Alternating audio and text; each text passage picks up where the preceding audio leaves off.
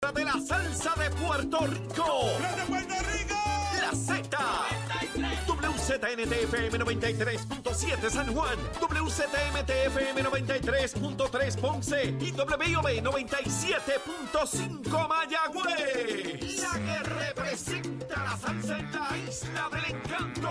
De aquí para través de la aplicación La Música Z93. Tu, tu emisora nacional de la salsa.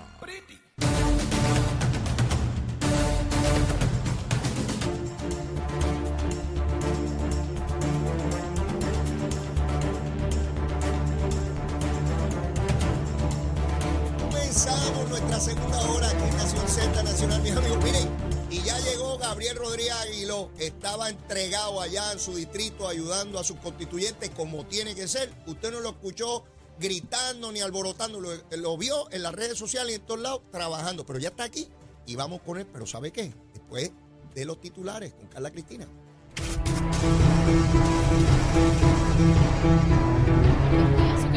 Informando para Nación Z Nacional en los titulares. El secretario del Departamento de Hacienda, Francisco Párez Alice, anunció ayer las medidas de administración contributiva que ante el impacto del huracán Fiona, que incluyen la exención, escuche bien, exención del IBU en alimentos preparados sigue hasta el 6 de octubre, fecha a partir de la cual también se podrá hacer retiro de cuentas IRA y planes de retiro. Extensión también de la fecha límite para la erradicación de planilla de IBU para comerciantes, suspensión hasta el 18 de noviembre de todas las notificaciones y órdenes de embargo, extensión hasta el 15 de diciembre como fecha límite, tanto para la erradicación de planillas como para el segundo pago y también para solicitar el crédito senior. Por su parte, el presidente de la Asociación de Maestros, Víctor Bonilla Sánchez, presentó ayer el plan de acción en favor de los maestros afectados por Fiona, que incluye un fondo económico para atender las necesidades principales de los educadores, centros de servicio para ofrecerles apoyo y un centro de acopio para recibir productos de primera necesidad. Además, le exigió al gobernador Pedro Pierluisi que active la Guardia Nacional para que atienda la situación de las escuelas afectadas. Mientras la directora de la Administración de Seguros de Salud, Edna Marín Ramos, firmó ayer una nueva orden administrativa para garantizar el continuo acceso a medicamentos para los beneficiarios del Plan Vital.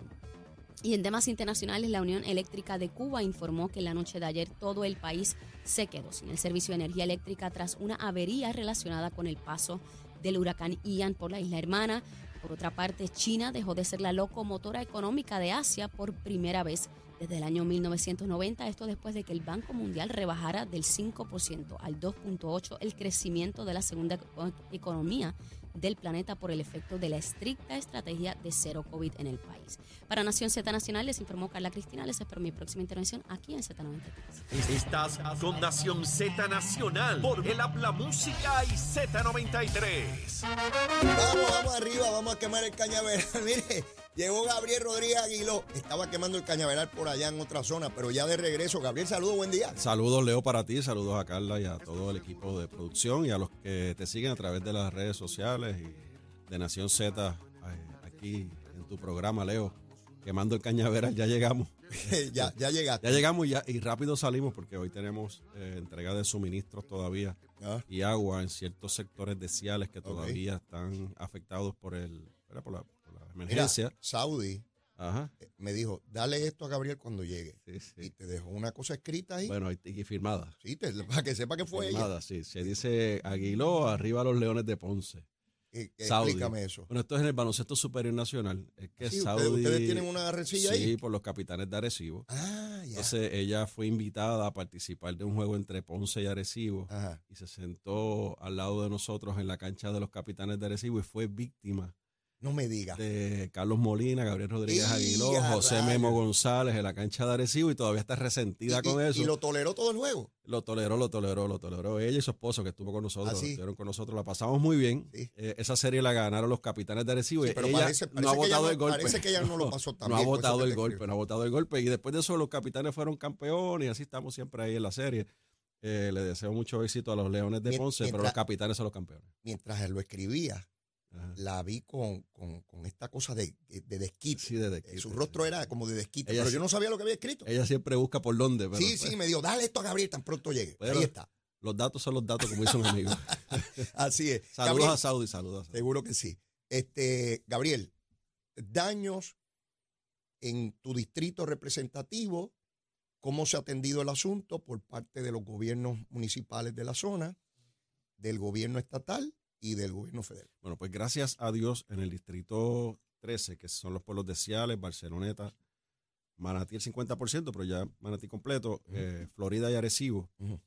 Daños en las carreteras, la infraestructura de carreteras y puentes no tuvimos significativos. O sea, sí hubo uno que otro, eh, ¿verdad? Obviamente derrumbes y se limpiaron las carreteras, pero el acceso siempre estuvo, ¿no? Gracias a Dios. En cuanto a la infraestructura de agua, eh, básicamente una vez se pudo activar el superacueducto en Arecibo, Ujú. que era por falta de energía y, Sí. por- y la combinación de falta de energía y la, y la combinación de turbidez. La- Que la turbidez de las aguas, aguas Claro. crudas, no se pueden pasar por el sistema porque lo dañan. Ajá. Una vez eso se restableció, eh, dos, tres días, ya comenzamos a ver el, el supertubo supliendo agua. El, el más del 70% de Barceloneta se suple del supertubo, al igual que Manatí. Así que una vez eso se pudo controlar, tres, cuatro días, ya se pudo, ¿verdad? Se, se estabilizó la parte del agua. En Ciales, a raíz de la emergencia que tuvimos con eh, María, eh, el pasado alcalde Luis Roland Maldonado y este servidor, nos ocupamos junto al acueducto de conseguir la mayor cantidad de generadores posibles e instalarlos permanentemente en las áreas de bombeo, en, las- en las plantas. Ciales, Esas plantas no tenían generador. antes de María no tenían. Y, si y hay unas que tenían y estaban dañados. Y durante la emergencia de María y después de María, nosotros nos ocupamos de que esas, esas, esas plantas, tanto eh, en Ciales, eh, para que la gente nos entienda, ¿cómo, ¿cómo llega el agua a nuestras casas en Ciales? Pues llega a través de los ríos. Hay unas pequeñas represas, pequeñas represas que son las que eh, esa agua cruda se pasa a una planta de tratamiento, se trata el agua y de ahí entonces se nos suple a nuestros hogares. Distinto a la zona metropolitana, que es una gran planta por allá. Ustedes tienen muchas pequeñas. Están varias pequeñas. Varias hay, varias, hay cuatro plantas pequeñas que son las que suplen. Obviamente hay unas áreas de bombeo para poder llegar Sí, a las áreas más altas y más complicadas. Al día de hoy nos hacen falta dos generadores pequeños, no son estos inmensos de 150 kilovatios, que son los- los- las máquinas estas monstruos, grandes. sí. Son unos, unos más pequeños que eh, nos hacen falta porque esos no se instalaron permanentemente en esas bombas y nos hacen falta y estamos en el proceso de conseguirlos. Ya yo tuve comunicación con el COE en San Juan. El alcalde o la administración municipal hizo la petición a través de la forma 113, que es como se hace las emergencias. Mm. Se hizo la petición, yo le doy seguimiento a esa petición. En Puerto Rico no hay disponibles esa, esa clase de, de, de generadores que no son tan pequeños. No, no como el que ponen, son, ponemos nosotros Sí, en nuestra casa, es un poquito más, con- más, ¿verdad? más con otras especificaciones Mm. Para que toleren la, el, la, Sí, el 24/7 voltaje, el, no, y el voltaje de, la, de, la- de las bombas, porque si no se queman las bombas también y se afecta, entonces se nos daña el sistema. Eh, me notificaron que en Puerto Rico no estaban disponibles, estaban haciendo gestiones, pero la realidad es que ya en Ciales está regresando el sistema eh, ¿Qué, qué por eléctrico. ciento de, de la población? No quiero darte un por ciento, pero sobrepasa el 70%. Ah, ok. sobrepasa. Es, es sí. alto. Todavía tenemos, obviamente ahora viene la parte difícil, que ya la vivimos con María, que son los famosos bolsillos. Ahora viene la semana de los bolsillos. Yo soy un bolsillito. Estas son las semanas de los bolsillos. Sí, sí, sí. Entonces, ¿qué es lo que yo estoy haciendo con la gente o con mi equipo de trabajo? Que me, yo me recibo información por las redes sociales o por mi teléfono directamente, yo le pido que hagan la querella, que identifiquen la zona con el- la dirección exacta y lo estamos canalizando directamente con Luma a través del COE y me está resultados. Va- va- dando resultados. vamos a pararlo ahí, porque, ¿verdad?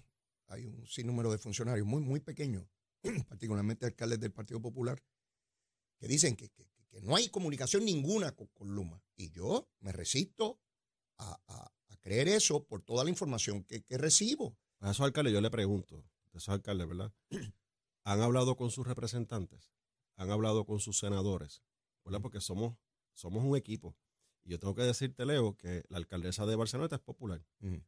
Y la relación que yo tengo con ella es extraordinaria. De hecho, con el primer grupo que yo repartí agua. Felicito a la alcaldesa por eso. Sí, sí, sí. A diferencia del alcalde de Arecibo, que no quiso saludar a Memo en el Sí, video sí, que no sí, quiso una- saludar, una- niñería. Sí, es una niñería, exacto. El, el alcaldesa de Barcelona y yo nos montamos en un trolley, ella y yo, Ajá. con su equipo de trabajo, yo con mi equipo de trabajo, y fuimos y llevamos agua a los encamados. Ah, no, espérate, espérate. Esto es importante. Esto es demasiado importante. Ustedes acaban de escuchar lo que dijo Gabriel Rodríguez Aguiló. la alcaldesa popular de Barceloneta, junto a él, el PNP y ella popular, no están como perros y gatos como andan dos o tres irresponsables por ahí. Juntos en el mismo vehículo, con sus equipos de trabajo, llevándole atención a sus ciudadanos. Esos son funcionarios públicos que deben revalidar los dos, Gabriel y la alcaldesa popular de Barceloneta. Eh, yo le llevé una paleta de agua que, conseguimos, que le agradezco al presidente de la Cámara, que a través de los fondos de la Cámara nos hizo disponible. Tatito. Tatito, a los, representantes. muy bien. las cosas hay que decirlas como son. Exacto, como son. Entonces, eh, con esa paleta, las primeras dos, una de ellas la, la llevé a Barceloneta. Y al otro día, la, tempranito en la mañana, ella tenía todo seteado. Nosotros nos fuimos eh, con, en su trolley y fuimos a diferentes familias que estaban identificadas y entregamos el agua a los encamados primero. Esas son las historias que yo también quiero escuchar. Están las historias de la catástrofe, de, la negligencia, que, las tenemos que conocer, por supuesto. Pero las historias de funcionarios responsables atendiendo a su pueblo por encima de líneas de partido, sin discusión, sin, niñería, e, eso, eso es digno de, que se conozca. ¿Y por este qué te digo esta historia? ¿Por qué te hago esta, verdad? Esta, esta, esta vivencia? Porque se puede trabajar en equipo y yo escucho alcaldes peleando, escucho alcaldes con la garata, que sé que están respondiendo a las presiones de lo que es la nueva era de las redes sociales. Ah, explícame eso. La nueva era de las redes sociales es que si yo llego a poner un buenos días hoy, me van a escribir mil barbaridades de gente. Y Quizás muchos de ellos con razón, porque llevan días sin agua, eh, no pueden salir de sus hogares, tienen personas con necesidades especiales y, quizás no se han atendido como, como se merecen o como se debería atender por parte del gobierno. Pero eh, si yo me dejo llevar por eso, yo estuviese a tiro limpio con todo el mundo, hasta contigo. Tuviese a tiro limpio con todo el mundo. Y uno tiene que, saber digerir eso, ¿no? Y, canalizarlo correctamente. Y es lo que por lo menos yo he hecho, ¿verdad? Y a veces uno tiene que, que alejarse un poco de las redes sociales y enfocarse en lo que tiene que hacer. Y, y, eso es lo que yo entiendo que muchos de estos alcaldes, eh, ¿verdad? Que son los más eh, agresivos en contra de, Luma y de la administración. Yo tengo que decirte que la gente de Luma está en la calle. La gente de Luma está en la calle. Eh, el equipo de Luma está en la calle. Y a diferencia de lo que hubiese sido esta emergencia con los gerenciales que estaban de Luma, que sabemos que no podían comunicar, que, que, la forma de comunicar se sentía que eran arrogantes, que, que, no tenían como que ese compromiso, no se por lo menos no se les notaba esa expresión de compromiso con su trabajo, no, no, lo, no, lo, demostraban. A lo mejor lo tenían, Leo, pero son gente que son así, son empresarios y son así. A diferencia de eso, el LUMA ha decidido poner a una gente al frente que son puertorriqueños y que han sentido el calor de la gente y la necesidad de la gente. Y, yo escucho a Abner hablar contigo y escucho a otros funcionarios que han estado expresándose eh, en los medios tratando de comunicar dónde estamos y hacia dónde nos, dirigimos como gobierno. Y el tono es muy distinto. Y, eso, y eso es un aliciento para la gente también. Así que yo tengo que reconocer a la gente de Luma que está en la calle. Quiero reconocer a la gente de Acueducto y Alcantarillado que está en la, en la calle. Hay cosas que tenemos que mejorar. Sin duda. Como todo. Pero mi consejo a los alcaldes es que más allá de la pelea para que se vea en las redes que están peleando por su pueblo, ¿verdad? Porque hay, formas como tú proyectarlo. Seguro. Miren, montense en su guaguita, que ustedes las tienen en sus carros, y métase en Alcoe, y lleven las querellas, y lleven la información. O sea, ¿cómo yo lo hago? Yo lo canalizo a través del, del, COE, que es el, centro de, emergencia a nivel estatal. Yo le pido a la gente la querella, hazte la querella, por favor. La gente hace la querella, me envían el número, la dirección y yo lo envío al COI y se canalizan. Y están llegando, están llegando. Así que el, responder a la emergencia tiene que ser de forma responsable y tiene que ser eh, con la forma de, bajar los niveles porque estamos todos igual. Leo, yo no tuve luz hasta hace dos días. yo apenas llevo 24 horas con luz en mi casa, así que yo tenía que resolver todos los problemas de todo el mundo para entonces y llegar a mi casa, cargar dos galones de, de 20 dólares cada uno de gasolina, cargar uno en la planta y dejar uno para, el próximo día. eso, eso era todos los días, o sea, no importa la hora que llegara, si llegaba a las 10 de la noche, a las 7 de la noche, a las 4 de la tarde, no importa la hora, tenía que salir a eso, ¿no? Que a veces piensan que tenemos una línea de diésel o de, o de gasolina hasta nuestras casas y que a nosotros nos llenan los políticos, nos, llenan, los tanques de gasolina. Mi calle son 12, 12, 12 casas. Hay un machete que se fue a ajuste cuando vino la luz y nunca tuvimos luz en mi calle. Pues Leo, sí. Y yo tengo vecinos que, que yo sé que me miran como que, caramba, Leo. Ah, ¿Qué y pasó? tú- Y tú, no puedes traernos. Pues Leo, pues mira, una fotito de, una fotito. No, no, se ha hecho la querella Un y número todo, de pero, pero querella. es un bolsillito y yo, yo entiendo y hay que canalizarlo. y, y- y entiendo también que tú vas a ir a tratar de provocar la mayor cantidad de casas energizadas Claro. con el personal que tiene. Y si puedes prender 100 y 200 casas, pues le das más tiempo a eso que a ir a prender Y algo, 12. algo que está pasando también. El área suroeste fue la más impactada, obviamente. Y a el, el UMA ya comenzó a mover a parte de su equipo a esa zona, a hacer equipos de apoyo. Y, y yo tengo que reconocer que, que estos celadores y estos empleados están cansados también, Sin porque duda. también, oye, también tienen familia. Seguro. Y, y uno los ve en la calle duro, duro. Así que eh, todo esto va, va a seguir evolucionando. Yo lo veo, ¿verdad? El primero, los primeros días hay mucha ansiedad, Leo, y, y uno lo entiende, ¿verdad? Bueno, está en 78% a este Pero momento. la estamos a 10 días y a 10 días tener casi un 80% de la gente energizada, eh, porque la gente dice, nada, que eso fue un huracán categoría 1. Coño, Un huracán, este, huracán. sopló, un huracán. eh, sopló sobre un sistema que está delicado. débil. Y con, Y- y con 30 pulgadas de lluvia. ¿Sabes? Aquí hubo subestaciones que se inundaron. Así es. Punto. Una o dos, está bien, se inundaron. Y eso no se puede prender así como prender un switch. O sea, y, y básicamente, pues hay que reconocer ese trabajo. El, eh, la comunicación es bien importante. Yo creo que deben haber reuniones continuas con los alcaldes eh, para ahora, uno- una vez pase la emergencia, poder ver en qué área se puede mejorar. Yo te puedo decir una en acueducto y alcantarillado. Acueducto y alcantarillado ¿Cuál tú tienes? A ver si es la misma mía. tiene un sinnúmero de fondos que no tenía antes. Ajá.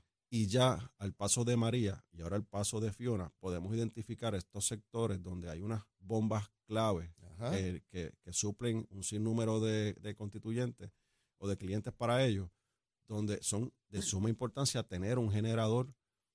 Si no puede estar instalado porque es una zona inundable, tenerlo en un área cerca. Y yo sé que si le dicen a un alcalde, como por ejemplo, yo tengo dos subestaciones en la número dos entre Manatí y Manatí y Barceloneta. Ok. Por ahí es donde se sale el río grande de Manatí y se sale, es un mar, lo- es un brazo de mar Sí, lo que ocurre foto, ahí.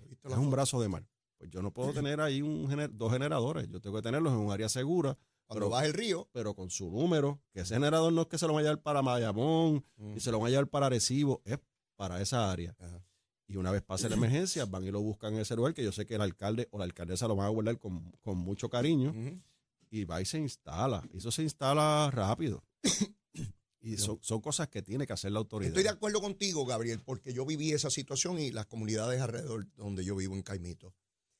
Había agua en la zona, pero no llegaba a las casas porque no había generador.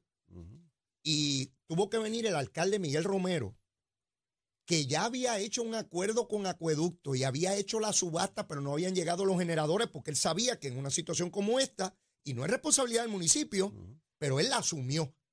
Buscó, como no habían llegado los de la subasta, alquiló uno y nosotros tenemos agua en nuestras comunidades gracias al alcalde, porque trajo los generadores. lo mismo pasó en Manatí, lo mismo pasó en otros pueblos. El alcalde de Manatí hizo lo propio. Yo quiero entrevistar, porque no he escuchado que nadie le haya preguntado eso a la directora de Acueducto, que dicho sea de paso es una profesional de primer orden y ha estado trabajando enormemente. Pero todas esas instalaciones tienen que tener, tienen que tener generadores Ya. de personas. Cuando llega la época de huracanes, cuando se anuncia por el gobierno que va a empezar y que tomen provisiones, pues el gobierno tiene que tomarlas. Y tiene que haber un inventario específico, no en, una, no en un papel, no físicamente, con una foto. Mire, este es el generador, como dice Gabriel, de tal sitio. Sí, pero es con nombre y apellido. Exacto, ese es el ese generador de allí. No es que si se dañó uno allá, no, no es que sea el de ahí. No te lo puedes llevar. ¿Quién le va a suplir el diésel? ¿Cuánto diésel tenemos disponible? Porque no ponen la máquina allí, eso hay que echarle Exacto. combustible todo el tiempo. ¿Quién está a cargo de ese combustible? Eso es la otra parte. Si yo tengo, si yo tengo, ya yo identifiqué que tengo 100 generadores en unos lugares, por ejemplo, la región de Arecibo, tengo Ajá. 100 generadores, pues yo, te- yo tengo que identificar y hacer un precontrato con un suplidor de diésel, que los hay. Y cuando yo tengo la emergencia, yo me, yo, ya yo tengo, no tengo esa preocupación que de dónde voy a sacar, de dónde rayos voy a sacar el diésel. Exactamente. Ya yo tengo una compañía subcontratada que es la que me va a suplir el diésel y esa compañía sabe que tiene que reservarme en una emergencia a mí X cantidad de galones de diésel para poder suplirlo. Ya aprendimos Eso es planificación. que podemos tener diésel y no tenerlo. ¿Cómo? Que puede estar en Yabuco o en Peñuela, pero no hay manera de sacarlo. Y si yo lo tengo Porque en- se crea un problema de la distribución. Pero si ya está a nivel regional el diésel, Claro. es otra cosa. subcontratado en Exactamente. emergencia. Y eso se puede hacer. Y eso se llama planificación. Y esa planificación le falta ajuste en la. Yo no quiero responsabilizar, a- responsa- hacer responsable a Dori, él paga. No, menos si no se pero trata hablo de, de, la corporación. Exacto. Y la corporación tiene que tener. eh, eh, eso tiene que estar ya diseñado, programado y ejecutado. Una cosa que yo, no, ¿verdad? Uno no ha bregado con eso nunca, pero me lo trajo a la atención el alcalde de San Juan Miguel Romero. Me dijo, Leo, también tengo que proveerle policías para velar También. el generador porque me lo roban. Se robaron uno en Carolina. Pues, Imagínate. entonces, fíjense todo lo que hay que hacer para tener ese Y eso- generador. y eso- la máquina, la- Eso, eso, es un- eso es una madre de generador, Sí, pero ¿sabes? te Eso es traen, grande. te traen una grúa y una cosa, lo montan y en llevan. 30 segundos se lo llevaron. Correcto. Cortan los cables y para afuera.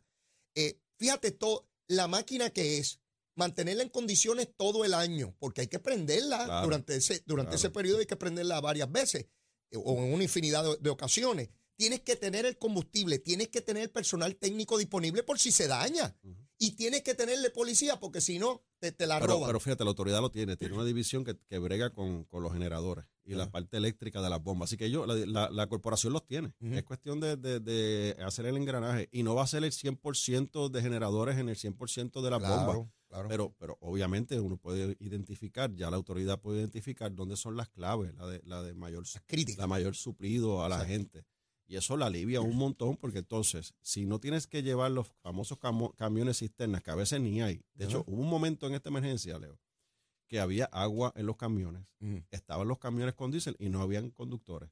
Porque ellos también estaban en medio de la emergencia y no podían llegar no hasta allá. estaban, pues entonces, Eso ocurrió en María, que, que había abasto de combustible y habían camiones, pero estaban los conductores encerrados en su municipio, no podían salir. Pues entonces, pues, para evitar eso, si tú tienes generadores en la mayor cantidad de estas bombas, pues, o de estas plantas, pues obviamente te minimizas esa, ese- esa complicación de que, que no tienes lo- lo- la, la facilidad o tener acceso a los camiones, estos camiones son inmensos, no tener acceso a las comunidades y, y- o de no tener lo- lo- lo- el personal para poder hacerlo. Yo creo que esa es la parte importante que yo creo que debemos mirar con detenimiento, más allá de hacer interpelaciones, escuché a un alcalde hablar de Sí, sí, sí, interpelaciones y el espectáculo que tú hablaste de Luis Raúl, bendito sea Dios, lo que daba era pena. Sí, que en un no era ni ganas de reír, era pena. Que, que tienen que atenderme a mí ahora. Eh, eh, y, y Josué lo llama, Pero él mismo peor- admite que pero- Josué lo pero llama a su peor, teléfono. peor aún es medios que se prestaron para ir con él, Sí, hacer, hacer- espectáculo. hacer el, el show de grabarlo como si eso fuese un... Porque es el discurso de odio, porque no me han prendido la luz y no me dan el agua, porque es a propósito, porque no, el sentido, dice, no tienen sentido de urgencia, sentido de urgencia si está todo el mundo trabajando Sin 24-7. embargo, y te escucho hablando de las cisternas de Comerío, Ajá, del alcalde de Comerío. Entonces, yo creo que ahí debe haber un proceso de interpelación al alcalde, al alcalde. así, bajo juramento. Bajo juramento en la Comisión de Asuntos Municipales en, el, en la Cámara de Representantes. ¿Quién preside eso? Ah, lo preside el nene, el, el hijo de él.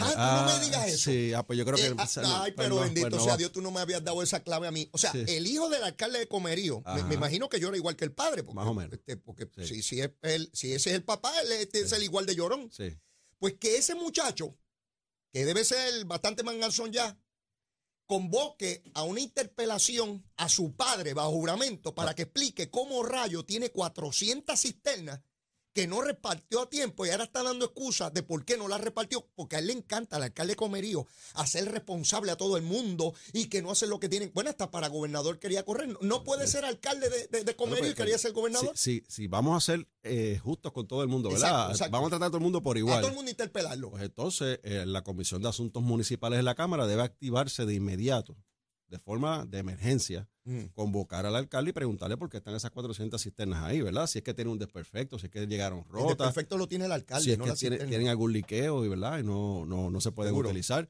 Pues todo eso tiene que explicarlo, porque fíjate, lo voy a comparar con el alcalde de Manatí, José Sánchez. Ajá. José Sánchez, en esta emergencia, que se percató de la situación de, los- de los generadores, alquiló unos generadores, se percató de que eso no era suficiente. ¿Qué hizo el alcalde de Manatí? Fue a un suplidor y consiguió, creo que son 21, me puedo equivocar, 21 cisternas de 3.000 galones. Ajá. ¿Y qué hizo? Fue y las instaló en las comunidades. ¿Cuándo hizo eso? Ahora la emergencia, Después del huracán. en el medio del huracán. O sea, tú me vas a decir a mí, no, me vas a decir, no, me estás diciendo que el alcalde de Manatí, después que pasó el huracán, consiguió cisternas y ya las instaló. Ya las instaló. Y tú me estás diciendo a mí que eso ocurrió en Manatí y que el irresponsable este de Comerío las tenía antes del huracán y al día de hoy sigue llorando por ahí no acaba de El instalarla. alcalde de Manatí las instaló, por ejemplo, residenciales. Ajá. En la entrada de residenciales, son 3.000 galones, es grande. Sí, ¿sabes? sí. Es grande. Las instaló en la entrada del, del residencial. Las instaló en las comunidades que están distantes, que tenían problemas con, con la energía y problemas con, con el agua. Ajá. Y entonces iba y las, y las recargaba con sus camión cisterna y le tenía agua constante a la gente en las comunidades. Y este pájaro de Comerío, Con 400, no es que las lleve a las casas, pero las pudo haber puesto en Oasis. Mira, No, pero, pero, pero una, una si sugerencia, llama, una si sugerencia. si llama a Ramón Luis, que, que, vi- que vive al lado de él, el de Bayamón, pero Leo, Ramón Luis Leo, le instala las 400 y le trae mil más y se las Leo, instala también. Leo, tú sabes por qué, y esto, esto es mi apreciación, Ajá. la política. Ajá. ¿Tú sabes por qué el alcalde de Comerío no quiso ir a instalar estas 400 cisternas en 400 hogares? ¿Por qué? Porque lo más seguro en Comerío hay 20 mil hogares. Entonces él tiene que decidir a qué 400 le da y, y cuántos 18, 19 mil eh, 600 se quedan sin cisterna. ¿Tú crees que es eso? Pues claro, porque tú sabes decir, ah, porque el alcalde lo llevó al barrio tal y no lo llevó al barrio X. Entonces es un, es un cantazo político para él. Era más, era más seguro para él esconderlas hasta que Leo se entera y lo dice por aquí por Nación Z. ¿Verdad? Porque si pasaba, porque ahí no tú no ves a los No, fiscalizadores. es que yo esperaba que estuviera toda la prensa de Puerto Rico metida allí con Yo- un tipo que yo- está todo el año gritando y llorando que no lo atienden. yo espero ver a los que tienen las páginas que se llaman, qué sé yo, que es fiscalizador, meterse allí. Sí, porque Cómo se meten en los Sí, municipios, esto es para formar cómo un se revolú. metieron en Ponce, Con los almacenes, los almacenes, revolú y tumbaron la puerta. ¿Y tú cuándo van a tumbar la puerta de ese sitio? Sí, porque eh, los Pues, gobiernos claro. insensibles y gobierno insensible y el pájaro de comerio, digo, no lo van a interpelar, pero yo me voy a encargar de pelarlo aquí, ¿sabes? No, si no lo interpela Tatito y allá en la legislatura y el hijo de él, eh, que yo supongo que ese tiene que tener cisterna. El, hijo tiene el que tener preside la cisterna. Comisión de Asuntos Municipales, eh, es, es su jurisdicción atenderlo. Pues, pues vamos a bregar con eso. Vamos a bregar con las cisternas del alcalde, a ver qué hacemos con este pájaro que se pasa por ahí llorando. Yo creo que esas cisternas son para las lágrimas de él. Él bota bastantes lágrimas todo el año y yo creo que con 400 cisternas no le da. Llévatela, chero. Buenos días, soy Carla Cristina informando para Nación Z Nacional. En el tránsito continúa el tapón en algunas de las vías principales de la zona metro, como la autopista José Diego en el área de Buchanan, hasta la salida hacia el Expreso Las Américas en Atorrey, la avenida Lomas Verdes entre la American Military Academy y la avenida, San- la avenida Ramírez de Arellano, la autopista Luis Aferré desde poco antes de Montelledra hasta Atorrey y la 30 entre Juncos y Gurabo. Más adelante actualizo esta información para ustedes. Ahora pasamos con el informe del tiempo. El Servicio Nacional de Meteorología nos informa que en el mar hoy se espera que tengamos oleaje de hasta 5 pies con vientos moviéndose del este a velocidad de 10 a 15 nudos. Además, existe un riesgo moderado de corrientes marinas para la costa norte del país. Además, también para la isla municipio de Culebra. Más adelante les comparto el pronóstico del clima para hoy. Para Nación Z Nacional les informó Carla Cristina. Les espero mi próxima intervención aquí en Z93.